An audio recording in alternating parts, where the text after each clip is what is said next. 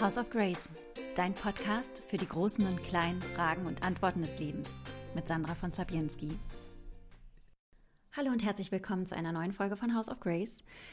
Ich freue mich riesig, in dieser Folge mit Juliane Afram zu sprechen, einer meiner besten, liebsten Freundinnen, Beckenboden-Expertin, Prä- und Postnatal-Trainerin, Yogalehrerin, Buchautorin, Pilates-Trainerin. Juliana macht einfach so unfassbar viel. Ich kann gar nicht alles aufzählen, was sie alles noch macht. Danebenbei ist sie natürlich auch noch Mama und Ehefrau.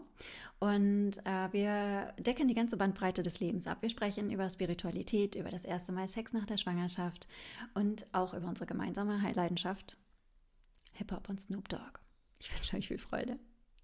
Liebe Juliana. Ah, geht schon los? es geht schon los. Oh, wie immer, den Einsatz verpasst. Alles klar. Gut, das ist eine Raw-Version, ungeschnitten. ja, definitiv. Antwort. Ich, ich habe es dir ja noch nicht verraten. Äh, das wird nicht geschnitten und du darfst es nicht nochmal hören. Das ist mir sowas von egal. ich weiß nämlich, dass du genauso elendiger Perfektionist bist wie ich. Und ich glaube, wenn ich jedes Interview vorher hören würde, ich würde Keins würde durchgehen, oder? Keins. Wobei vielleicht doch, weil ich habe mir mal, hast du dir deine Interviews in der letzten Zeit mal angehört? Äh, ja, habe ich. Auch. Ist das eigentlich, ist das eigentlich eitel, wenn man sich seine Nein, ich habe sie mir nie ganz komplett durchgehört, mhm. sondern immer nur so Sneak Peeks, damit ich äh, weiß, was ich da überhaupt so geredet habe. Ja. Quatsch. Ja. Ich, Aber hab, ich fand's okay. Ich habe meine ganz angehört. Das ist so typisch. so typisch. Also ich habe mir einen Tee gemacht, ich Kerzen angezündet. Gehört und kennst du das auch? Ich bin jedes Mal total aufgeregt, genauso wie bei den Yoga Easy Videos, wenn ich die freigeben muss. Das ist so, mir ist körperlich fast schlecht, weil, also bei den Yoga Easy Videos noch stärker als bei, äh, bei irgendwelchen Interviews, weil ich dann äh, nicht, weil ich einfach unsicher bin. Aber ich habe mich selber zum Lachen gebracht.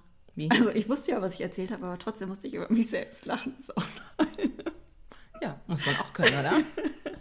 Das muss man Und damit habe ich eigentlich auch schon, ich habe so einen perfekten Einstiegssong für uns äh, gefunden. Oh ja. Und das hat mich so. Aus unserem mich, Most Favorite Genre, muss man ja dazu sagen, ne? Aus unserem absolut Most Favorite Genre. Und der Song hat mich total an dich erinnert, oder das Intro. Ich weiß nicht, ob es legal ist, dass ich das spielen darf. Ich weiß es auch nicht. Wir machen das jetzt einfach. Und Hör falls mal. du Nachricht bekommst von Sag's Mr. Nicht. S himself. Das fängt schon dann, ganz gut an. Oder? Dann hast du es geschafft. Hört ihr, wer das ist? I wanna thank me. I want to thank me for believing in me. Hallelujah. I want to thank me for doing all this hard work. I want to thank me for having no days off. Amen. I want to thank me for, for never quitting. I want to thank me for always being a giver and trying to give more than I receive. I want to thank me for trying to do more right than wrong. I want to thank me for just being me at all times. Snoop Dogg, you a bad motherfucker. Habt ihr gehört? Wir konnten es euch nicht, wir wollten es euch nicht vorenthalten. Nein, es ist auch so, äh, es ist auch so geil. Dieses Album ist, glaube ich, heute rausgekommen. Aber ähm, es heißt I Wanna Thank Me. Und das hat mich aber auch äh, daran erinnert, vielleicht weil es gerade auch so ein aktuelles Thema bei mir ist, weil ich chronisch überarbeitet gerade bin und ich glaube, du auch. Und ich fand es irgendwie cool, dass er man könnte ja erst denken, es ist arrogant, dieses I wanna thank me, aber dann auch mal kurz innezuhalten und das zu honorieren und zu sagen, ey, danke, dass du, dass, dass dieser Körper, dass du das Ganze sein, dass du, dass du das machst, dass du dafür brennst, dass du ähm, bei dir in deinem Fall das Buch geschrieben hast, das Online-Postnatal-Programm, dass du, dass man so dedicated ist für die Sache und, und ähm, einfach dann auch so viel schafft und in die Welt bringt, was einem wirklich am Herzen liegt und wichtig ist. Und das fand ich eigentlich ganz schön. Machst du das auch? Hast du, ähm, also ich weiß die Antwort eigentlich ja schon, aber ich muss es dich trotzdem fragen. Räumst du dir Zeiten ein? so. Ganz ehrlich? Ja, also, es gibt Phasen in meinem Leben, da bin ich total stringent. Da, da schaffe ich das jeden Morgen, mhm. so wie im Moment. Da stehe ich auf, vor den Kindern extra früh, damit ich eine halbe Stunde habe nur für mich. Und dann mache ich erst ein bisschen Yoga und dann meditiere ich. Allerdings um 4.30 Uhr. das halte ich selbstverständlich nicht auf die Dauer durch, mhm. ähm, weil es gibt ja noch andere Dinge in meinem Leben, außer me, myself and I. Ja. Ähm, und äh, dann gibt es Phasen, wo ich das gar nicht mache. Und äh, dann ist das so. Ich habe auch beschlossen, mich da nicht mehr darüber zu ärgern, dass ich meine Routine nicht beibehalte oder mich so unter Druck zu setzen und das alles blöd zu finden. Nö, mache ich nicht. Ich meinte auch Routine. Also erstmal finde ich das super gut, dass du das nicht machst und ich glaube, das ist auch ganz wichtig. Und äh, ich meinte mit, Routine, mit, Sach mit etwas für sich selbst zu tun, äh, meinte ich gar nicht so sehr so eine Routine, wobei du natürlich recht hast, weil das gibt schon sehr viel Kraft, wenn man morgens so sich die Zeit für sich selbst einräumt. Das merke ich bei mir auch. Aber also ich habe zum Beispiel auch die Aufgabe in ähm, jetzt gerade so in meiner tantrischen Education sozusagen, dass ich auch einen Tag lang nichts mache und alle Sachen weglasse, die ich von einer To-Do-Liste streichen würde. und ich weiß, dass du das äh, mit Kindern, ja, ich habe ja keine Kinder, deshalb fällt das bei mir weg, dass das ähm, in, in, der, in der Form wahrscheinlich nicht ganz so möglich ist. Aber hast du auch so Free Spaces, wo du wirklich nichts, wo du kein To-Do sozusagen abhackst oder würdest du sagen, das deine Praxis? Und das ist meine Praxis morgens okay. um 4.30 Uhr. Cool. Genau, weil wie du sagst, es gibt leider keine Schweigeminuten, Stunden, mhm. Tage, mhm. die ich mir ja. so einräumen kann. Einräumen könnte, wollte, weiß ich auch gar nicht, ob ich das so möchte. Ähm, aber diese morgendliche Zeit, die ist mir total heilig und da tanke ich auf. Deswegen ist das so mein, mein Space. Also mhm. es geht mir nicht so um Nägel machen, Haare machen oder so, sondern das ist eigentlich eher zusätzlicher To-Do ja. To-Do-Shit, sorry, ähm, auf meiner Liste, die ich gerne umgehen würde. Aber diese morgendliche Zeit, das ist mein. Das übrigens. Ist total holly. Maniküre und Pediküre. Gibt es was Langweiligeres? Ich hasse Maniküre und Pediküre. aber weißt du, was man da gut machen kann? Da kann man arbeiten. Wunderbar. Wie denn, wenn die Nägel gemacht werden? Achso, ich lasse mir immer nur die Füße machen. Ach so. Ich meine Nägel, nee. Weil ich bin so unfassbar kitzelig und ich muss dann immer aufpassen, dass ich meine Beine irgendwie unter Kontrolle habe und da kein irgendwie kein äh, Kinnhaken. nee, das würde mir, das würde mir, nee, das würde mir nicht passieren. Aber ich habe meine Hände immer frei. Ich lasse mir nur eine Maniküre machen, wenn ich tatsächlich mal vor die Kamera muss und meine Hände wirklich grottig aussehen. Mhm. Und ansonsten schneide ich die auch nur kurz. Ich feile sowas auch nicht. Das dauert mir zu lange. Ja. Dass du, dass du vor die Kamera gekommen bist, ist ja eigentlich ich finde, das ist genauso wie Snoop Dogg gerade äh, sich selbst da besungen hat. Ja, du hast ja extrem hart gearbeitet. Du hast bis seit Jahrzehnten im, ähm, in dem Business drin. Das war meine E-Mail. So. Vielleicht, ich, Vielleicht musst du das mal ausschalten. Was ist denn da los? Wie unprofessionell, Frau von Sabjenski. Ich hoffe, es nimmt jetzt trotzdem weiter auf. Aber ich glaube, Bestimmt. ich glaube, das wird funktionieren. Ähm, Magst du so ein bisschen erzählen, wo du herkommst? Was sind so deine Roots und, und wie du überhaupt auf den Weg, den Weg zum Sport gefunden hast? Ich komme aus dem Ghetto. so hört es hört sich dramatisch an. Okay, nochmal, ich komme nochmal von vorne. es ist so, es ist so ein bisschen dramatisch gewesen. Es hört sich auch scheiße an, aber es ist. Äh, Oh, ich benutze so viel schlimme Wörter, ne? Aber das mache ich nur hier zu Hause. Machen wir das gar nicht. Ich habe explizit, äh, Hast du? Habe ich angekreuzt. Alles klar, okay, gut. ähm, aber schlimmer als das wird es bei mir auch in der Regel nicht. Also, ähm, ich komme, wo komme ich denn her? Ich bin ja bei Pflegeeltern groß geworden und äh, zu denen bin ich gekommen, da war ich fünf Monate alt. Und aber tatsächlich haben wir in Stadthoop gelebt. Also Darf schon ein bisschen Ghetto. Fragen, wieso? Wie? Wieso? Ach, wieso ich zu Pflegeeltern gekommen bin. Also früher in der Generation meiner Eltern, da war das eigentlich gang und gäbe, dass die Eltern ihre Kinder, also ich komme aus Ghana ja ursprünglich, mhm. meine Eltern zumindest, und da ist es so, dass man die Kinder grundsätzlich eigentlich zurück zu seiner Familie nach Ghana entweder geschickt hat, wenn sie äh, in Deutschland geboren wurden, mhm. oder man hat sie gleich da gelassen und die Eltern sind allein dann nach Europa gegangen oder nach Amerika, um zu arbeiten und um Geld zu verdienen und um die Familie zu ernähren und dann später die Kinder nachzuholen, damit sie ähm, eine bessere Ausbildung mhm. haben als die Eltern. Und äh, das ist eigentlich so das normale Prozedere gewesen. Das hört sich jetzt so ganz technisch an. Das war natürlich jetzt nicht so wirklich toll. Mhm. Ähm, aber ähm, so rückblickend muss man das ja aus verschiedenen Perspektiven betrachten. Ja. Also für mich als Kind war das nicht schön. Ähm, wobei ich liebevolle Pflegeeltern hatte und mhm. ähm, auch immer noch habe. Und die waren großartig gewesen. Die sind jetzt natürlich ganz alt, beziehungsweise mein Pflegevater ist schon länger tot und meine Pflegemutter, ähm, die ist jetzt auch schon sehr alt. Und die haben sich rührend um mich gekümmert und waren immer für mich da. Und ähm, ja, deswegen bin ich äh, dahin gekommen, weil meine Eltern einfach wahnsinnig viel gearbeitet haben und äh, versucht haben, sich einfach ein besseres Leben zu erarbeiten. Und dann warst du im, in Steilshoop im Ghetto. Wie muss man sich das vorstellen? Wir haben im schönen Teil von Steilshoop gewohnt, so. also dicht am Bramfelder See für alle, die daherkommen. ne? Ist das ähm, sowas wie der Kotti in Berlin? Äh, es gibt, gab durchaus solche Ecken, äh, die ähnlich waren, aber nicht, nee, nicht, ganz so dramatisch, nicht ganz so dramatisch. Aber es gab halt eben auch irgendwie wahnsinnig viele Hochhäuser, 14. Stock. Ähm, gab das Einkaufszentrum, es gab das Haus der Jugend damals, HDJ, und dass ich nie durfte. Wieso nicht? Oh, meine Eltern haben, waren tunlichst, haben sie vermieden, dass ich da jemals hingehe, weil sie immer dachten, na, wenn du dahin gehst, dann bist du mit zwölf schwanger, so ungefähr. Okay. Ähm, das das war deren Einstellung. Ich war ja nie da, deswegen weiß ich das nicht.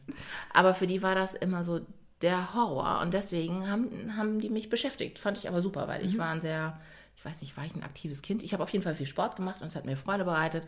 Und ich habe mit vier angefangen, Ballett zu machen und dann habe ich ähm, Leichtathletik gemacht, dann habe ich lange Handball gespielt und dann bin ich sehr, sehr lange geritten und hatte irgendwann auch mein eigenes Pferd. Das wusste ich gar nicht. ja, Ich auch. du auch? Ja. Du bist geritten? Ernsthaft, ja. Tatsächlich? Mhm, zehn Jahre. Ja, ich auch. Aber nie richtig mit Reitschule, sondern ich habe mich immer nur auf das. Also ich kann zum Beispiel nicht gut mit Sattel reiten. Achso, nee, das Ich konnte kann, also im Wesentlichen, ich kann auf dem Pferd sitzen. Aber du hast es zehn Jahre oben nach oben geschafft. Oben, ja, bist und ich habe. Ausritte geliebt. Ich habe Ausritte so sehr. Aber wir können reiten gehen. Ja, wir können mal, lass doch mal reiten gehen. Liebe doch- Zuhörer, Ja. wir haben ein neues Hobby gefunden. Genau. Demnächst gibt es eine Story vom Reiterhof. ähm, ja, das habe ich ganz lange gemacht und meine Eltern waren dann eben auch äh, immer bemüht, mich dahin zu fahren und haben das total unterstützt und die waren ganz zauberhaft. Also das war natürlich irgendwie toll. Wie kam das denn? Weil du hast ja erst eine Musical-Ausbildung gemacht, ne? Kam das dann Ich habe das angefangen damit, oder? ich habe die nicht zu Ende gemacht. Ähm, das Eine würde ich hier mal Freundin von mir betonen. übrigens auch, musst du mal unbedingt kennenlernen. Ähm, wer denn? Wanda, Wanda Badwall. Ah, Ja. Ah, alles klar, ja. Ähm, ja, ich habe irgendwie immer gerne gesungen und es liegt ja auch in meiner ursprünglichen richtigen Familie. Ähm, da haben immer alle gesungen und getanzt habe ich auch immer gerne. Ähm, meine Ballettlehrerin hat mir irgendwie auch Talent bescheinigt. Allerdings hat es mit meinen Füßen nicht so, ist es nicht so weit her. Also fürs Ballett war ich jetzt nicht so sehr geeignet. Ähm, und da gab es, oh, da gab es eine Story, die werde ich niemals vergessen. Ähm, da hieß es, da war eine andere Mutter und deren Tochter. Ich weiß noch genau, wie sie hieß. Die hieß Anke. Und die Mutter war immer so wahnsinnig stolz auf Anke. Ja, also meine Anke geht jetzt zur Staatsoper. Da wurde sie aufgenommen. So. Und meine Pflegemutter irgendwie solche Ohren bekommen. Naja, die kleine tanzt Ballett, dann bringe ich sie da mal hin. Juli, Juli hat sie immer gesagt, Juli, willst du auch zur Staatsoper? Ich so, ja, natürlich. Ich sah mich schon irgendwie über die Bühnen dieser Welt tanzen, ähm, im Tütü und so und dachte, dass ich komme jetzt ganz groß raus. Ja. Ich war, vielleicht war ich da sechs, also ganz groß raus dachte ich nicht, aber wer wollte nicht Ballerina werden? Ähm, also ich wollte eine werden. Anyways, ähm, lange Rede, kurzer Sinn, ich bin dann da hingegangen und das ähm, habe ich da bei diesem Vorstellungstraining in der Hamburger Staatsoper teilgenommen und ich war, fand das natürlich ganz toll und es hat riesen Spaß gemacht und ähm, und dann sagte mir am Ende, dann gab es dann noch so einen kleinen Test und dann weiß ich noch, dann sagte mir die Ballettlehrerin, zeig mir mal deine Füße. Und ich so, hier. Und sie so, streck mal die Füße. Geht das auch weiter? Ich so, nein, weiter kann ich nicht. mein Todesurteil. Damit war meine Karriere bei der Hamburger Staatsoper dann auch beendet. Ja. Und, äh, und ich war natürlich am Boden zerstört, weil ich wollte unbedingt da tanzen. Und dann hat äh, die Ballettlehrerin dann zu meiner Pflegemutter auch gesagt, ja, also sie hat Rhythmusgefühl und sie hat den tollen Ausdruck wirklich, aber körperlich ist sie nicht geeignet. Ihre Füße sind nicht geeignet für das klassische Ballett. Oh. Und meine Pflegemutter hat sich aufgeplustert und dann hat sie, ihr, hat sie ihr doch tatsächlich gesagt, Sie haben doch gar keine Ahnung. Wie können Sie denn sowas sagen? Komm, Judy, wir gehen.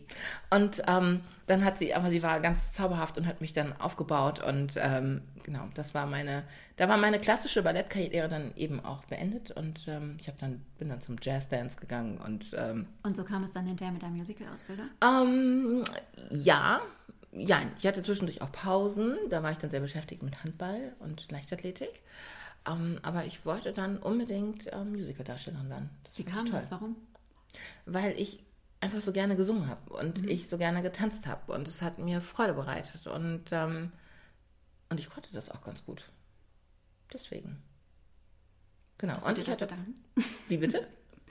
Mir kommt gerade nur das mit dem. Me? I wanna thank me. Yes, I want to thank me for believing in me. so. Nein, definitiv kannst du es auch gut. Ich habe dich ja schon mal singen hören. Das ist, äh, ich höre dir super gerne zu. Also ich, ich treffe die Töne so. Ich habe, also wie gesagt, ich habe das ein Jahr dann gemacht. Es war aber abzusehen, dass ich nicht die ganz großen Bühnen dieser Welt rocken werde und wahrscheinlich mich immer mit Kellnern hätte über Wasser halten müssen, Achso, wieso? weil ich dafür nicht gut genug war und auch nicht, dann war ich nicht ehrgeizig genug dafür. Also es schien doch nicht mein ganz großer Traum gewesen zu sein. Ja. Und so ist es dann nichts geworden mit der Musical-Karriere. Ich bereue es aber auch nicht. I want to thank me for being smart. smart enough to quit. Und wie ist es dann weitergegangen? Bist du die ganze Zeit in Hamburg geblieben oder? Also dann ist es weiter, ähm, wie ist es dann weitergegangen? Ich habe dann eine Ausbildung gemacht ähm, zur äh, Sportmanagerin an der Meridian Academy in Hamburg. Ähm, das war der erste Ausbildungsdurchgang überhaupt. Ähm, und die ging, das waren zwei Jahre, eine Vollzeitausbildung. Das hat mir mehr oder weniger Spaß gemacht. Ich war auch so ein bisschen renitent, so mit 19, 22, irgendwie so, also lange. Kann man sich gar nicht vorstellen. ich hatte immer was dagegen. Man muss dazu wissen, dass äh, Juliana und ich total, also ich auch, vielleicht sogar noch krasser als du. Nee, ich glaube, wir sind da gleich. Was möchtest du denn sagen? Besserwisserisch sind. Nee, gar nicht. Ja, das bin ich in der Tat, auch wenn ich keine Ahnung habe, erstmal dagegen. Ähm, nee, aber damals war ich, ich weiß nicht, ich habe das nicht so richtig ernst genommen, auch das weiß ich noch. Also ich habe die meine Lehre da auch zur Weißglut getrieben. Aber mhm. ich habe das dann durchgezogen und danach bin ich dann nach Amerika gegangen und habe ähm, hab da meine Pilates-Ausbildung absolviert. Bist du eigentlich in Amerika? Ich weiß, du warst in New York, ne? Ja, genau. Ich ganz klassisch in New York, da wo Herr Pilates ur ursprünglich sein äh, Pilates-Studio auch hatte. Ähm, und ich habe dann meine Ausbildung absolviert und meine Mutter lebt in New York und das mhm. jetzt schon, ich weiß nicht, ich kann gar nicht zählen, auf jeden Fall schon sehr, sehr, sehr, sehr lange. Lebt über 30 Jahre. Sie lebt nach wie vor in New York, genau. Und dann habe ich bei ihr gewohnt und ähm, das hat zwei Jahre gedauert. Ich war natürlich zwischendurch immer wieder in Deutschland mhm. und ähm, habe dann meine Ausbildung da gemacht. Die ging zwei Jahre und dann war ich aber immer noch mindestens fünf Jahre danach, regelmäßig mindestens dreimal im Jahr in Amerika. Ja, und das war irgendwie. Hattest du auch mal überlegt, rüberzuziehen? Ja, ich wollte unbedingt mal in Amerika wohnen. Und äh, habe sogar probiert und habe sogar einen Job bekommen. Mhm. In San Francisco war das. Ich weiß es noch wie heute. Ich war erst in Reno in Nevada, weil mir irgendeine äh, damals äh, recht bekannte Fitness-Schnecke, äh, so nenne ich sie einfach mal. Oh, du musst unbedingt nach Amerika kommen, das wird so toll und ähm, ich besorge dir Jobs und so weiter. Und ich dann mhm. meine Koffer gepackt und bin nach Reno, Nevada geflogen. Und erstmal war sie nicht da, als ich am Flughafen ankam. und als sie mich abholte, hatte sie eine Alkoholfahne. Hm. Ähm, und so ging es dann auch irgendwie weiter. Und dann hat mich aber so eine ganz nette andere Frau auf, äh, aufgelesen, Leslie Bender. Ähm, die war auch recht bekannt in der Fitnessszene. Und dann habe ich mit der, in deren Studio durfte ich arbeiten und äh, kam da an und sagte, ja, ich kann unterrichten, ja, ich kann auch Pilates. Größenwahnsinnig, wie ich war. In Amerika ist ja alles immer ein bisschen anders. Aber dann hat die mich da unterrichten lassen und äh, so nahm das Ganze seinen Lauf, dass ich mit Pilates wieder nach Deutschland gekommen bin. Und dann habe ich für sie ähm, und mit ihr gemeinsam äh, meine erste Pilates-Fortbildungsschule in Deutschland eröffnet. Mhm. Ja, so. Genau, das war, das war so der Anfang meiner Fitnesskarriere.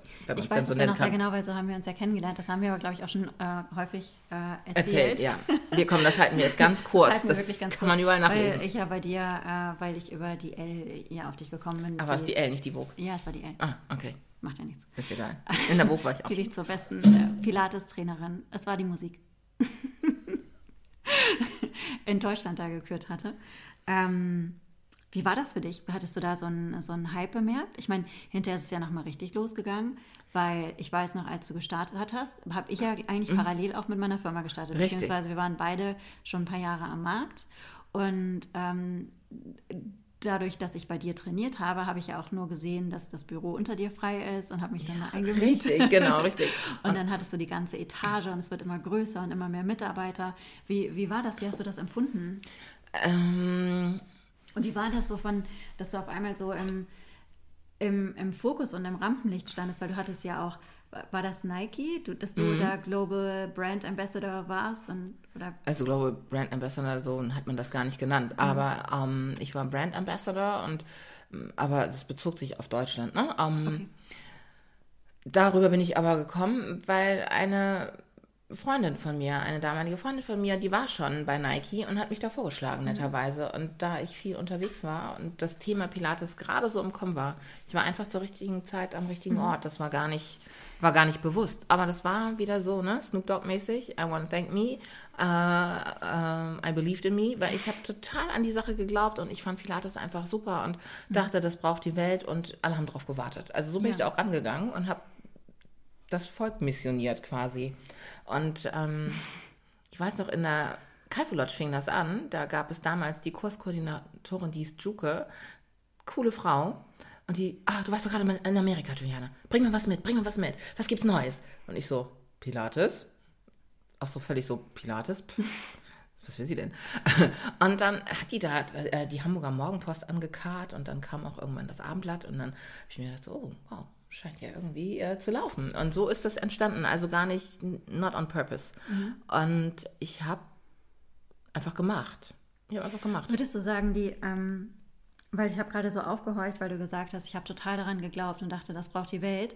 Das ist eine Attitüde, die kenne ich von mir selber auch, wenn ich total begeistert bin. Bei mir ist es ja mit dem Tantra, ich möchte mhm. jeden schütteln und sagen, du musst das machen, es macht dich so frei. Und deshalb glaube ich, Juliana ist relativ resistent dagegen. ja. Aber ähm, das ist, glaube ich, eine Einstellung, die, die wir beide teilen. Dann haben wir auch wenig Angst, rauszugehen. Würdest du sagen, das ist der Schlüssel zum Erfolg, sozusagen, an die Sache wirklich zu glauben und sozusagen deine Leidenschaft nach außen zu tragen? Ja, und das Gute ist, ich habe in meinem Leben ja nie was anderes gemacht. Also ich hatte immer nur einen Job, der mir Spaß gemacht hat und wo ich mit Leidenschaft dabei war. Das ist toll. Ähm, ansonsten ich kann mir gar nichts anderes vorstellen. Ich könnte mir nicht vorstellen, was zu tun, ähm, wo ich nicht hundertprozentig hinterstehe, zweihundertprozentig. Mhm. Also ich muss mhm. das wirklich toll finden. Und dann mache ich das. Es gibt, aber leider ist es bei mir auch im Umgekehrten, wenn ich was wirklich echt blöd finde, dann ist das, äh, ich auch nichts. Also dann mhm. ist das auch so, dann merkt man das auch. Ja. Ja, so ist es gekommen. Du hast aber ja dann also es ist ja dann extrem gewachsen, du hattest dieses Riesenstudio, das Ausbildungsinstitut und so weiter und so fort. Und dann hast du es aber ja verkauft. Ja, aber das habe ich ja nicht alleine gemacht, sondern ähm, mein Mann, damals war es noch nicht mein Mann, mhm. und als ich ihn kennengelernt habe, das war zufällig, war er Physiotherapeut. Und ähm, irgendwie hat sich das so ergeben, dass ich mir dachte, und er sich auch dachte, oh, wir können ja was zusammen machen. Und dann haben wir das gemacht. Ich weiß noch, weil als wir uns kennengelernt haben, hat er noch in Berlin gewohnt. Ja, hat er. Wir kennen uns wirklich lange. Wir kennen uns wirklich sehr lange, genau. Und ich bin immer zwischen Hamburg und Berlin hin und her gefahren und war total verliebt in Berlin. Damals gab es eine Serie, die hieß Verliebt in Berlin. Habe ich dann natürlich ja, auch immer geguckt. das war total angesagt. Oh, das ja. weiß ich noch. Das war auf den ganzen Film von mir und auch immer waren die Darsteller da und das war so total gehypt. Genau, richtig. Ich war totaler Fan. Aufgrund der Story, weil ich auch so verliebt war in Berlin mhm. und in den Mann, der da gewohnt hat. Also jetzt mein Mann. Mhm. Und ähm, ja, ich weiß nicht, das war irgendwie, hat sich so ergeben. Und er ist nach Hamburg gezogen, weil wir überlegt haben, wo können wir uns selbstständig machen gemeinsam. Und da ich ja 2004 schon angefangen hatte mit meinem Studio, war das die logische Konsequenz. Und dann haben wir das aufgebaut. Und also er hat äh, riesen Anteil äh, daran und nicht, wenn nicht sogar noch größeren Anteil daran, dass es dann irgendwann so groß geworden ist. Man muss auch sagen, er ist der beste Osteopath überhaupt. Finde ich auch. Werbung. aber ist das nicht manchmal schwierig, so mit seinem Partner zusammenzuarbeiten? Oder Bestimmt auch, aber mh, hm, wir haben immer relativ gut die Kurve gekriegt, meistens zumindest. Und natürlich nimmt man das mit nach Hause und ähm, aber wir besprechen alles und irgendwie haben wir immer eine gute Ebene gefunden, das zu machen. Wir haben nie gesagt, wir trennen das oder wir machen, sprechen zu Hause nicht über die Arbeit oder so, sondern wenn jemandem was auf der Seele brennt, dann muss das eben auch raus. Ja. Genau. Und, äh, und ich liebe es, mit ihm zusammenzuarbeiten. Also ich hoffe, er liebt es auch mit mir zusammenzuarbeiten, weil ich bin bisweilen etwas chaotisch. Aber ähm, wir haben... Das stimmt nicht, du bist voll organisiert. Das denkt man immer so. Ich bin in gewissen Dingen sehr organisiert, aber es gibt gewisse Dinge, Buchhaltung, Okay, Frag mal meinen Mann nach Buchhaltung. Bei mir genau das Gleiche. Es ist Chaos hier. Ja. Ähm, äh, dann äh, schlägt er die Hände mit dem Kopf zusammen. ist auch nicht das, was er mir überlassen hat. Ja. Äh, und ähm, ja, irgendwie haben eine gute Teilung, also eine gute Arbeitsteilung. Ihr habt ja auch zwei Kinder bekommen und ja. dadurch ist ja auch sozusagen äh, dein drittes Baby entstanden, das Thema, was dich total ähm, antreibt, Beckenboden. Rückbildung. Rückbildung. Genau, also insgesamt das Thema Rückbildung. Also nicht nur der Beckenboden, das ist natürlich ein Riesenfeld, ein großes Thema und was mir extremst am Herzen liegt, aber das Thema Rückbildung, weil es so wenig gibt in Deutschland, so wenig gutes, fundiertes Wissen. Ähm, und man als Frau so in der Luft schwebt. Also es ist wieder so eine und Nummer. Das hattest du selber erlebt. Ne? Magst du das mal kurz erzählen? Ja. Für diejenigen, die das vielleicht nicht wissen. Ähm, ich habe das selbst erlebt, genau. Was habe ich denn erlebt? Ich habe zwei Kinder bekommen. Mhm. Das ist ja schon Abenteuer an sich. Und ich hatte zwei nicht so einfache Schwangerschaften. Bei der ersten lag ich sieben Wochen im Krankenhaus, ähm, bevor der Kleine da war. Und dann waren wir genau vier Tage zu Hause, als er dann endlich kam. Und ähm, waren nochmal fünf Wochen im Krankenhaus, weil dann war das Baby krank. Und ähm, unser Baby war da krank und das war ganz schrecklich. Aber es war im Nachhinein habe ich natürlich, hat es mich viel gelehrt und mh, mm, man wächst ja immer an Dingen, das hört sich blöd an, aber es ist einfach so, entspricht ja der Wahrheit, sondern es, das, was passiert ist, das trage ich immer mit mir herum, aber es hat mich auch wachsen lassen, definitiv. Und äh, aber das, was ich so an Hilfe bekommen habe oder eben an Unterstützung, das kam rein, also von meinem Mann und aus meiner Familie heraus, aber ansonsten auch von medizinischer Seite her war da, mussten wir uns so alles zusammensuchen. Also es ist eben, das war, ja, also vom Frauenarzt kam da nicht viel, die Kinderärzte waren bemüht, aber dadurch, dass ich eben im medizinischen Umfeld mhm. auch ähm, ja zu Hause bin, hatten wir natürlich gute Ansprechpartner. Wenn man die nicht hat, dann ist man so ein bisschen aufgeschmissen. Ähm, und die zweite Schwangerschaft war eben auch nicht so einfach. Und da hatte ich eben in der Rückbildung wahnsinnige Probleme, weil ich mir die Symphyse angerissen hatte. Und, Was ist Symphyse für diejenigen? Die das ist der Knorpel, der die rechte und die linke Beckenhälfte zusammenhält. Und äh, quasi, wenn der durchtrennt ist, ist man in der Mitte quasi einmal durchtrennt. Mhm. Und ähm, dahinter hängt die Blase an der Symphyse.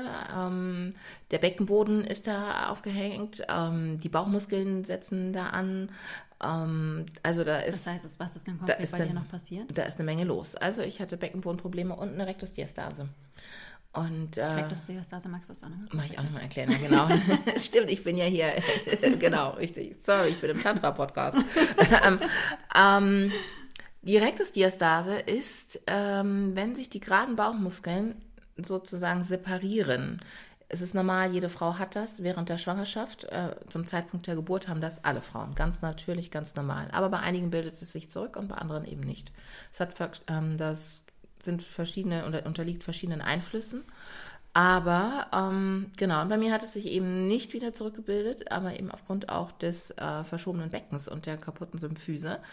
Und ähm, all das, was ja, das, was ich an Rehabilitation erfahren habe, auch vor allen Dingen nach der Operation, weil ich habe mich dann auch operieren lassen zweieinhalb Jahre nach der Geburt. Ähm, also da, wo ich wirklich dann, wo man sagen kann, eigentlich Rückbildung ist in Anführungsstrichen abgeschlossen. In Anführungsstrichen setze ich das mal. Ähm, aber wo man sagen kann, eigentlich der Beckenboden hat sich zurückgebildet und ähm, wir haben alles konservativ versucht. Und aber ähm, genau, dann habe ich eben eine OP gehabt. Und es gibt auch dafür keine Anleitung, keine Reha-Anleitung oder irgendwas, sodass ähm, dass man da von medizinischer Seite großartig unterstützt wird. Und ähm, deswegen ist das ein Thema, was so viele Frauen betrifft und wo es aber nichts oder wo es nur wenig Hilfe gibt. Da bist du ja jetzt auch Ansprechpartnerin geworden, hast dein eigenes Programm, dein Buch dazu geschrieben. Ja. Das äh, kann ich auch gerne nochmal in die Show Notes nennt man das, glaube ich, beim Podcast. Oh, Dankeschön. Was ja auch mit den Schwangerschaften gekommen ist, ähm, Wobei ich finde, das ist gar nicht so. Ich, ich finde, du siehst immer unfassbar toll aus. Und ich möchte das noch, noch streichen. Danke. Die alte ist das noch ist ganz immer, stabil. Das finde ich, find ich immer so, ja, für ihr Alter. Für ihr Alter, so, genau. Und für die Menge an Kindern, die sie bekommen hat. Ist sie noch tageslichttauglich oder was? Sonst nicht. Nee. Wenn man die zwei Faktoren nochmal einbezieht, kann man sagen, gerade nochmal so geschafft. ich habe noch nicht mal Kinder. Aber ähm, wir unterhalten uns ja auch, wir haben das vor allem in den letzten Monaten auch irgendwie häufig gemacht, weil ich so damit gehadert hatte. Ähm, und du stellenweise auch, wenn ich sagen darf, über das, über das Körpergefühl, über das Körperbewusstsein. Ja, total. Natürlich habe ich damit gehadert. Wir kommen ja eigentlich auch aus ganz unterschiedlichen Perspektiven, weil ich bin ja jemand, ich, als wir uns kennengelernt haben, war da ja gar nichts. Und dann haben wir eine Zeit lang intensiv äh, trainiert und dann wurde es ein bisschen besser, meine Rückenschmerzen sind weggegangen und dann habe ich ja wieder aufgehört und dann warst ich weiß, dass da? ich immer so lang geschlurft bin. Ich hatte einen seltsamen Schlurfgang. Stimmt, man hat dich immer schon gehört. Ah, Sandra und ich hatte so gar keinen richtigen Bezug zu meinem Körper. Ist durch das Yoga jetzt besser geworden. Du hattest einen ganz starken äh, Bezug immer zu deinem Körper, weil du sehr sportlich warst und auch sehr viel im Sportbereich gemacht hast. Nichtsdestotrotz haben wir beide immer mal wieder Momente gehabt, wo wir mit dem Körper gehadert haben. Was würdest ich hab, muss an deinen letzten Post denken, wo du über Faltenhunde geschrieben hast. Oh ja, richtig, genau. Ähm, ja, es gibt immer noch, natürlich, ich finde mich nicht immer toll. Mhm. Also natürlich, meistens schon, nein. Vergesst das. Nein, natürlich finde ich mich nicht immer toll. Aber das Leben schreibt ja so seine Geschichten und die trägt man überall im Herzen, in der Seele und auch im Körper. Und ähm, also ich bin zweifache Mama und dafür finde ich meinen Körper irgendwie toll. Und die haben ja auch viel durchgemacht und viel mitgemacht. Und ähm, deswegen gibt es Tage, da gucke ich mich im Spiegel an und denke so, oh mein Gott, die schon wieder. Und dann manchmal stehe ich vor dem Spiegel und denke so, wow, super, mhm. sensationell. Und ich finde, es darf beides auch sein. Ähm, aber Was diese Fixation auf den Körper, die ist verschwunden. Ja. Ja, das stimmt. Ähm, jetzt gerade erst, wo du es sagst, ich habe früher ständig so geurteilt, immer gerade wenn ich in den Spiegel geguckt habe. Ich habe so manisch in den Spiegel, reinge Spiegelspiegel reingeguckt, immer wenn ich dran vorbeigelaufen bin. Mhm. Geguckt, ob ich dünn genug, ob das so richtig schön. Ich habe ja auch mal sehr enge Sachen angehabt. Wobei ja, im Büro glaube ich nicht, oder? Nee. Aber sonst so, wenn ich unterwegs war. Wenn du unterwegs warst. Und los ging's. Ähm, was mir auch hilft, wenn ich so an, an Tagen, wo ich erst denke, boah, weißt du, wenn ich, ich meine, ich bin jetzt 42, werde 43 in ein paar Wochen, bald. 10. September, weil Sie mir gratulieren, ja. Geschenke senden wollen. Drei Wochen. Und ich habe zum Beispiel letztens Zellulite über den Knien entdeckt. Habe ich gedacht, boah, da auch noch. Weißt du, ja. ich habe es schon an den Armen. Ich habe es auf der kompletten Beinrückseite. Muss das nach vorne wandern? und dann, dann mache ich aber meistens irgendwas Lustiges und, und wacke ganz doll mit dem Po oder so und mache ganz laut Hip-Hop und so und tanze nicht so schön wie du. mit deutlich weniger Rhythmusgefühl. Egal. ähm, ich versuche das dann wieder so mich, mich nicht von außen aus, aus dieser Vogelperspektive der, aus der Beurteilung auf den Körper zu schauen, sondern ihn einfach von innen mit Freude zu füllen. Genau. Und hast du, das, das ist das, was mir hilft. Hast du, was machst du, wenn es mal richtig scheiße Wenn es mal so richtig ätzend ist, dann. Nee, dann setze ich mich, ja, dann setze ich mich hin und überlege mal eigentlich alles, was so alles passiert ist auf dem Wege bis jetzt. Und dann finde ich immer irgendwo einen Punkt, wo sich in mir irgendwie riesengroße Freude aufmacht. Und ich denke, ich kann echt stolz sein auf meinen Körper, auf das, was er geleistet hat. Und so wie es jetzt ist, ist es einfach richtig und genau gut so. Mhm. Ähm, also ich finde immer wieder einen Moment, wo ich mich selber, wo ich mich selber wieder hochhebe innerlich.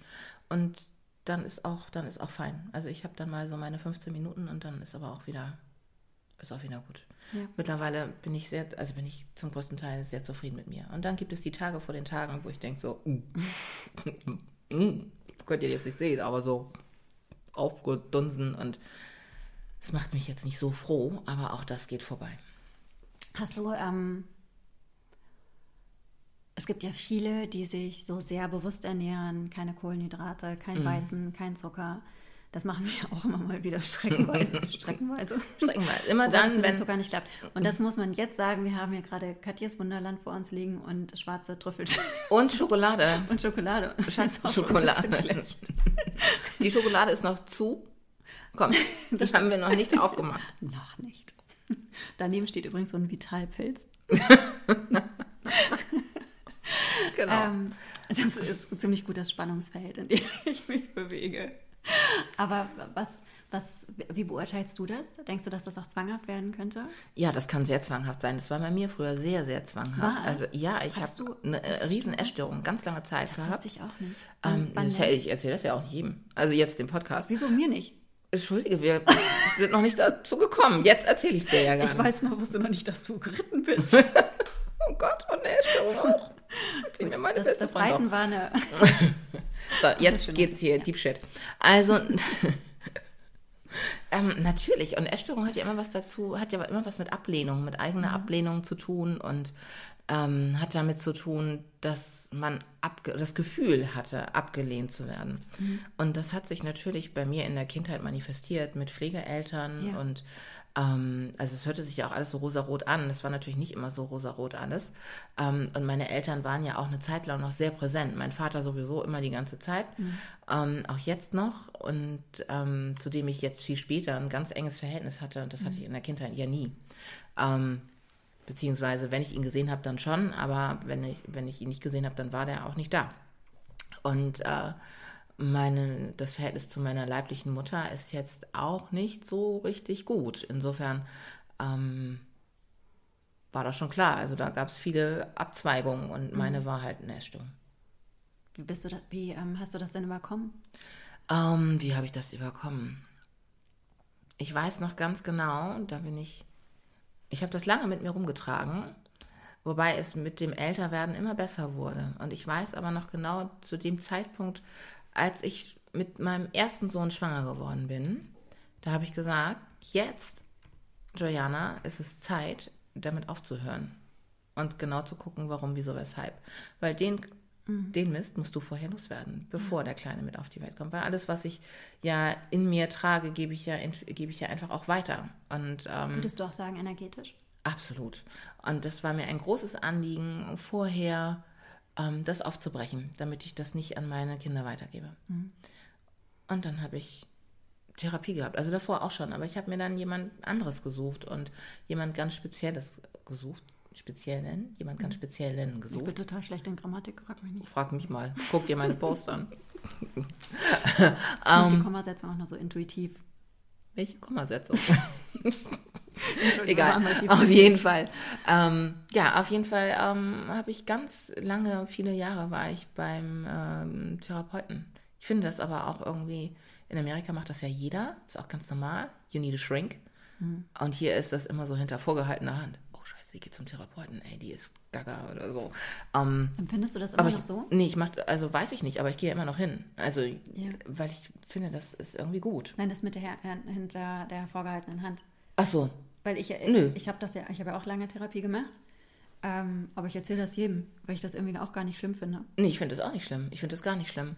Ähm, für mich ist es auch so ganz was ganz Normales. Du hast ein Problem und es gibt jemanden, der dir helfen kann, also gehst du dahin. Ja. So und ist ja auch befreiend, weil man wird dann echt vieles los, was man so mit sich rumgeschleppt hat und oder was ich so mit mir rumgeschleppt habe. Und das ist ja so ein lebenslanger Prozess. Und vieles sortiert sich und entwirrt sich so auf dem Weg durchs Leben. Definitiv. Liebe Uta Karschneck, meine Therapeutin. Danke, dass du mir so geholfen hast. Ernsthaft, ich glaube, das ist, ähm, äh, ich glaube, es ist aber auch schon besser geworden. Ich glaube, das ist etwas ganz, ganz Wichtiges und wofür man sich auch definitiv nicht schämen äh, muss. Nein, gar nicht, um Gottes Willen. Und ich finde auch, so als Mutter braucht man auch jemanden Neutrales. Also ich brauche so eine neutrale Ansprechpartnerin, weil es immer, äh, vielleicht für den einen mehr, für die andere weniger, ähm, es gibt immer was, was so in mir hochkommt und wo ich denke, so irgendwie weiß ich nicht, wie ich das drehen und wenden soll und komme da nicht rüber. Und das behindert mich in meinem Dasein und auch in der Interaktion mit meinen Kindern. Und ich möchte nicht, dass die das mitbekommen. Und dann mhm. gehe ich zum Telefon und sage, ich brauche mal wieder ein paar Stunden. Darf ich dich als äh, ESO-Tante fragen, weil mich das besonders natürlich interessiert. Was hast du auch spirituell was gemacht? Weil du, ich hatte ja gerade noch mit der Energie nachgefragt. Ähm, spirituell. Mmh also ich bin ja anders spirituell unterwegs so. Mhm. Um, An was glaubst du denn eigentlich, wenn du sagen würdest? Oder wenn ich dich das fragen darf. Gibt es einen Glauben bei dir? Wir machen mal das ganze rund um Thema. Ja, Körper, wir sprechen einfach alles. Karriere, Erstörung. Haben wir noch was ausgelassen? Früher war es Kinderküche, Kirche, Kinderkarriere, Gott. äh, ich glaube, es gibt jemanden oder da ist irgendwas, was uns alle zusammenhält. Wer das ist, welchen Namen hat, I don't know. Ich darf das eigentlich so nicht sagen. Mein Vater war Pastor. Mhm. Und ähm, hört er das? Na, Papi, hörst du das? Bestimmt hört er das. Er ist ja irgendwo hier noch unter uns. Ähm, er ist ja leider vor vier Jahren verstorben, aber er wird es bestimmt mitbekommen, was ich jetzt sage. Und ähm, ich habe,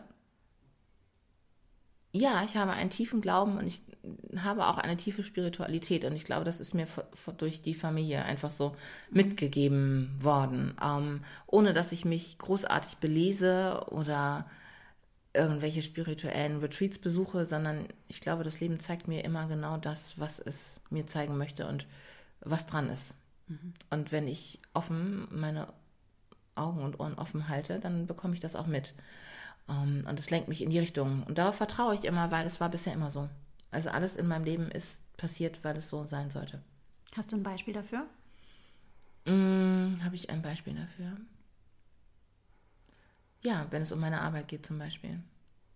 Mm, warum ich das mache, was ich mache.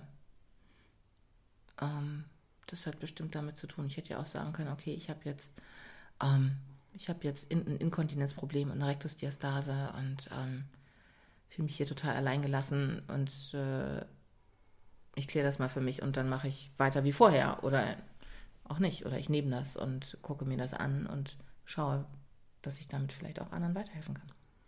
So, ähm, aber solche Sachen. Oder auch mein Mann, wie der mir so über den Weg gelaufen ist.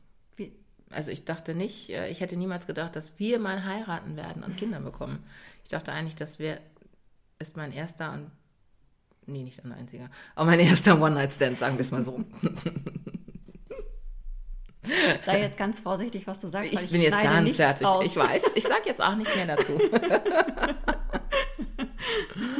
uh, period. Um, das Thema ist jetzt abgehakt. Aber um, und es ist so gekommen, wie es gekommen ist. Ich, es war nicht geplant, dass es dieser Mann wird oder dass ich auf der Suche war. Um Gottes Willen, im Gegenteil. Um, es war nie geplant. Er wollte mich nie heiraten zum Beispiel. Das ist jetzt kaum vorstellbar, weil wenn ich euch sehe, ist da so eine tiefe Zusammengehörigkeit und das ist so ein großes Gefühl von Liebe. Es ist jedes Mal, wenn ihr auch da seid, auch mit euren Kindern, ich liebe euch so sehr, weil auch ihr, ihr, ihr vier, es ist so radiating love. das ist so schön. Ich liebe ja auch deine Jungs so doll. Ja, und, es, ist, es ist einfach, ähm, ihr gehört richtig zusammen. Es sind so wie vier äh, Pole. Ja, so fühlt es sich, also so fühlt es sich, so fühlt es sich auch an. Und zusammen, um, ähm. oder wie so Partikel, wie Elementarteilchen und zusammen bildet ihr den Atomkern. Oh, sweetheart. That's so lovely. Um, und das ja. ist die Liebe, die Kraft, die euch zusammenhält. Entschuldigung, jetzt, jetzt höre ich auch auf. jetzt, jetzt, jetzt geht's aber los mit ihr. Um, ja, und dann war das so. Und ich bin einfach mit dem Flow mitgegangen. Ich habe mir das so angeguckt und immer gedacht, so ja, dann ist das jetzt so. Es war ja nicht so, dass wir uns gesehen haben. Doch, wir fanden es toll, da war gleich eine, eine wahnsinnige Anziehung, aber ich habe jetzt nicht gedacht, den heirate ich mal, habe ich, mhm. äh, sondern ich dachte mir so, okay, jetzt hat er sich sechs Wochen nicht gemeldet, aber ist auch okay. Und jetzt habt ihr zwei Kinder. Genau, richtig. Also ich, Liebe Frauen da draußen, sollte er sich sechs Wochen lang nicht melden? Habt keine Angst, es wird schon. Ja. Julie, ich muss dich noch was fragen. Erzähl. Also du hast, äh, du hast ja gerade auch selber von der Kennenlerngeschichte erzählt und man muss ja auch sagen, du warst ein super heißes Gerät. Ich du bist war ja immer noch ein super heißes Gerät. ah! Das wollte ich gerade noch sagen. Du bist mir einfach zuvor gekommen. du bist ein super heißes Gerät. Du warst auch ein super heißes Gerät nach der Geburt. Likewise. Aber du hattest, Dankeschön. aber du warst ein super heißes Gerät mit Rektusdiastase und Inkontinenzproblem. Wie ja. war das denn dann überhaupt mit der Intimität? Darf ich, also ich frage dich das du, deshalb, du, fragst denke, mich, du fragst mich das jetzt. Clickbaiting. ja, genau. Jetzt dranbleiben. Steht in den Shownotes als wir allererstes. Wir, wir, danken uns und Sponsor. Nein, das Aber ich denke mir einfach, es ist für so viele, die das auch haben, die jetzt vielleicht auch, ähm, oder ich stelle mir vor, wenn ich mein, wenn ich mein erstes Kind bekommen würde und dann ähm, und das hätte, was so hättest, man ist doch dann ganz unsicher, oder mich würde es total verunsichern mit meinem Körper. Wie geht, wie, wie geht man mit Intimität um? Wie, wie ist der, weil man ist ja nicht nur Mama, sondern man ist ja dann auch noch äh, Partnerin. Genau, richtig. Aber das war ja nach meinem zweiten Kind und nicht nach dem ersten. Mhm. Ähm, Aber manche haben das ja auch nach dem ersten. Oder? Das stimmt, ja. richtig. Ähm, Intimität, wie war denn das? Also ich hatte, aber bei mir war es also grundsätzlich so. Sex, ne? Ja, du wolltest schon Sex. Okay, wir sprechen jetzt über Sex. In der Schwangerschaft oder eben auch nicht. Bei mir war es mhm. eher Hashtag nicht. Mit dem Tag der Empfängnis hat sich meine Libido verabschiedet. Beim ersten Kind. Dass mein Mann dem zweiten zugestimmt hat, das hat mich wirklich sehr gewundert. Weil ich hatte einfach keinen Bock mehr auf Sex. Ich war so beschäftigt irgendwie so mit dem Bauch und dem Baby und fand das irgendwie auch alles toll. Aber nicht nur das. Nicht, dass ich habe meinen Mann nicht abgelehnt oder so. Aber es war was in mir, ähm, was mir gesagt hat, nee, mhm. kein Sex. Und du hattest ja auch eine schwierige und, Schwangerschaft. Und es war genau, also es ja. war genau richtig. Ja, ja. Ähm, es war genau richtig, ist äh, kein Sex zu haben. Ähm, das hat sich dann ja ein bisschen später gezeigt.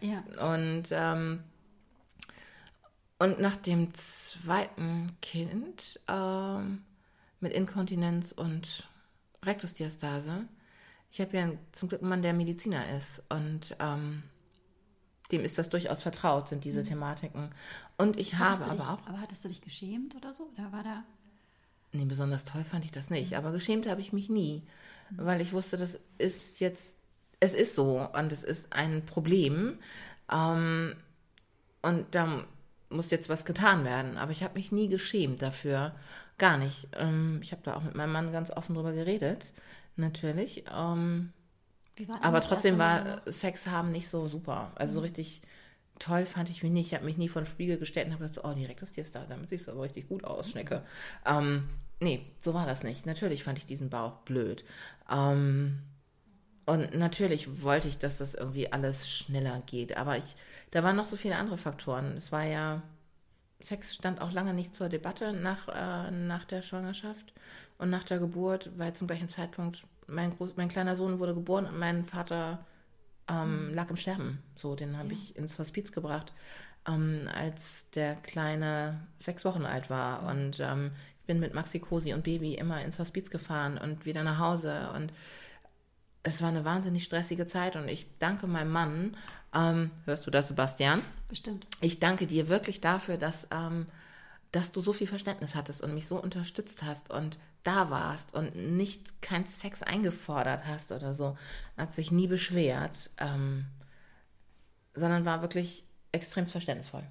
Du berätst ja auch viele Schwangere oder Frauen, die gerade Kinder bekommen haben. Hörst du sowas dann auch manchmal oder wenden sich da Menschen auch an dich? Also ja. nicht nur mit gesundheitlichen Problemen, sondern auch, auch mit seelischen Thema. Fragestellungen. Natürlich. Und belastend für viele Frauen ist das Thema Sex nach der ja, Geburt. Mhm. Ja. Ähm, dann gut, oder, dass wir es angesprochen haben.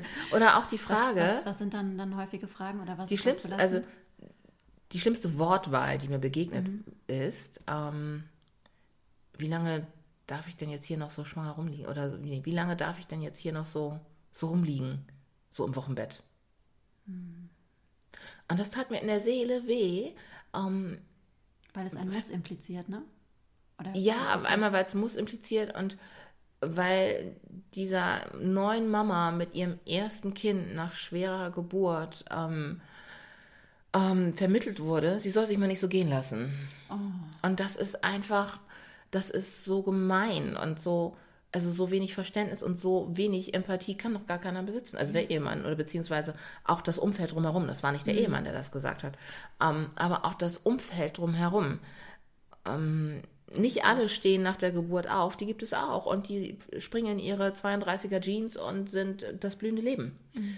Und dann gibt es aber die Mamas, die sind nicht das blühende Leben und die brauchen ein bisschen, um ihre Rolle zu finden. Und dann ist es einfach unfair. Und neun Monate trägt man das Baby und dann kann man nicht erwarten, dass man nach zwei Wochen schon wieder auf hohen Hacken über einen Prenzlauer Berg oder durch den Prenzlauer Berg irgendwie schiebt. Würdest du sagen, da gibt es so einen Leistungsdruck bei Mamas? Bei ja, Mamas? den gibt es auf jeden Fall. Und ähm, besonders in gewissen Gesellschaftsschichten, mehr als in anderen. Mhm. Und das bekomme ich eben auch, habe ich eben durch das Studio und durch unsere Praxis mitbekommen, viele Jahre lang. Ähm, dass da immer schon auch so ein bisschen der Zwang ist, also ich muss dann wieder ins Cocktailkleid passen oder wir fahren dann und dann auf die Bahamas oder dann und dann ist dann Bars, da kann ich ja nicht, kann ich mich ja nicht so zeigen. Mhm. Ich dachte so, okay, gut, ähm, aber das ist nicht, muss nicht sein. Du plädierst nicht sein. für einfach mal einfach mal sein. Das ist die Phase Wochenbett und äh, Rückbildung und das erste Babyjahr sowieso ist die Phase des Ankommens und des Neukennenlernens und auch des sich Neuentdeckens. Weil Sexualität nach einer Schwangerschaft und nach einer Geburt ist für mich eine ganz andere geworden als noch davor. Und ähm, inwiefern? Viel intensiver und viel bewusster ähm, und anders auch mit meinem mit meinem Mann und mit meinem Partner, weil es ähm, weil es, es gibt eine andere Nähe. Das wollte eine ich Nähe, fragen. Eine ganz andere Nähe. Dass man eine andere Bindung einfach hat. Ne? Genau, richtig. Ja. Weil ähm, Schwangerschaft und Geburt, gerade die Geburt, wenn der Mann dabei ist, finde ich, war das für mich so, also ich hätte niemand anders an, anderen an meiner Seite haben mhm. wollen, außer mein Mann. Mhm. Und ähm, ja, und das verbindet einen so wahnsinnig. Und das ist wirklich so ein Hin- und Herschieben von Energien und die sortieren sich neu. Und dann wird aus 2 1. Oder aus 2 wird dann 3, wird dann 3 irgendwie so. Und das ist was ganz Besonderes. Eigentlich ist das ein total schönes Schlusswort. Dann machen wir jetzt Schluss. möchtest, du, möchtest du noch vielleicht einen letzten Satz an alle frisch gebackenen Mamas, falls sie diesen Podcast hören? Falls sie diesen Podcast hören. Ähm, lasst euch nicht stressen, liebe Mamas. Und ihr seid wundervoll und einzigartig, so wie ihr seid. Und alles hat Zeit. Alles hat wirklich Zeit. Und alles kommt zur richtigen Zeit und ähm, fühlt in euch hinein und ihr werdet immer hören und es gibt immer eine Antwort aus einem selbst. Und das gilt eigentlich für, für alles. Alles. In dem Sinne, danke, dass du da warst, Julie. Danke, dass ich kommen durfte, liebe Sandra. Tschüss, ihr Süßen. Das war House of Grace, dein Podcast zu Hause für die großen und kleinen Fragen und Antworten des Lebens. Wenn du mehr über Juliana erfahren möchtest, kannst du das tun unter äh, juliana-afram auf Instagram beispielsweise oder auch auf ihrer Website thecenter.tv thecenter.tv auf Deutsch. Wir hoffen sehr, es hat dir gefallen. Und wenn das der Fall war, freuen wir uns über Bewertungen bei Apple Podcast. Wir freuen uns natürlich, wenn du uns folgst, wenn du uns abonnierst und hoffen, dass du auch das nächste Mal wieder einschaltest. Redaktion wie immer von mir, Ton und Schmidt von Naturcoach Sebastian Schmidt.